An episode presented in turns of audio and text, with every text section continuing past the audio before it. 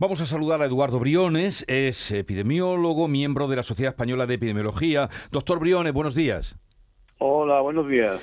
¿Qué análisis hace usted de la situación que estamos viviendo mm, y cuando vemos ahora, por ejemplo, esas multitudes en los Sanfermines? Le digo, eh, ¿qué, análisis hace usted? Bueno, el, análisis es que estamos ante una nueva fase de ascenso debido a la incorporación de, nuevas subvariantes que son más transmisibles, aunque afortunadamente no parece que presenten gravedad, especialmente, y que, eh, bueno, vivimos en un periodo de mucha movilidad y de muchos eventos sociales, con lo cual, pues, es esperable que todos estos factores hagan que eh, vivamos un periodo de, aumento, ¿no? es difícil de conseguir medidas preventivas en estas situaciones, pero todo el mundo debería eh, tener claro cuáles son los elementos que, nos hacen prevenir la infección por COVID y especialmente a qué personas debemos proteger más, ¿no? Claro, doctor, pero decir con lo que estamos viendo y viviendo em, que se pongan la mascarilla, pues eh, parece un poco, suena a chacota. Eh, digo, por, por el ambiente que se vive en las calles, en las fiestas, lógicamente. Claro, claro. ¿Qué hace? lo, que ocurre, bueno, eh, yo, mi planteamiento es saber siempre dónde existe mayor riesgo, ¿no?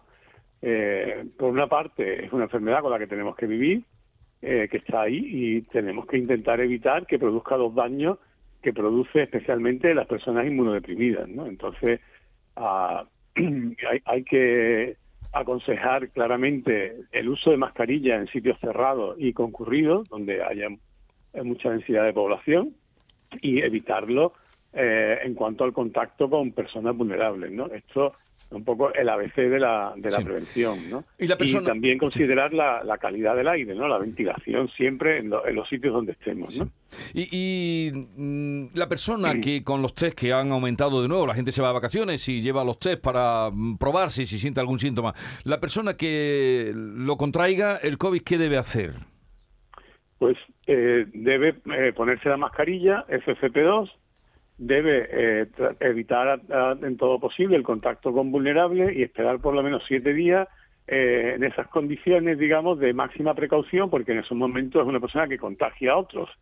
Mm. Entonces, aunque no está eh, obligatorio ni cuarentena ni aislamiento estricto en esos casos, excepto en personal sanitario personal que trabaja en ámbitos vulnerables, pero toda persona positiva debe saber que es una fuente de contagio, por lo tanto, debe usar constantemente la mascarilla cuando esté con otras personas y aumentar las medidas de distancia, ventilación, etcétera. Con eso debe ser suficiente para no contagiar a otros. Bueno, pues doctor Eduardo Briones, miembro de la Sociedad Española de Epidemiología, gracias por estar con nosotros y buen fin de semana. Muchas gracias. Adiós.